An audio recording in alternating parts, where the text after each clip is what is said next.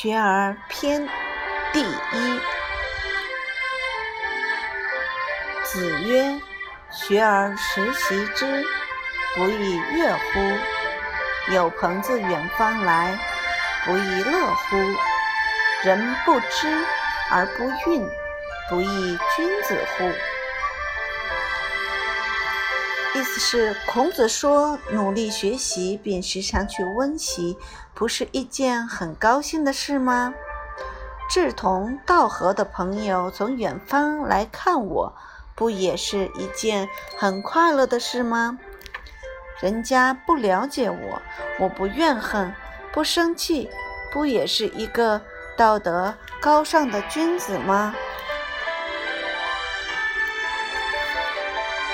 经典故事：王献之学书。王献之是东晋时的书圣王羲之的第七个儿子。为了继承家学，他从小便跟着父亲学习书法。传说王献之自幼习字十分虚心，但急于求成，学了一段时间后，他觉得自己写的差不多了，就写了一片字，拿去给父亲看。王羲之看后什么也没有说，只是在他所写的字的一个大字下点了一个点。王羲之不明白这是怎么回事，就拿去让自己的母亲看。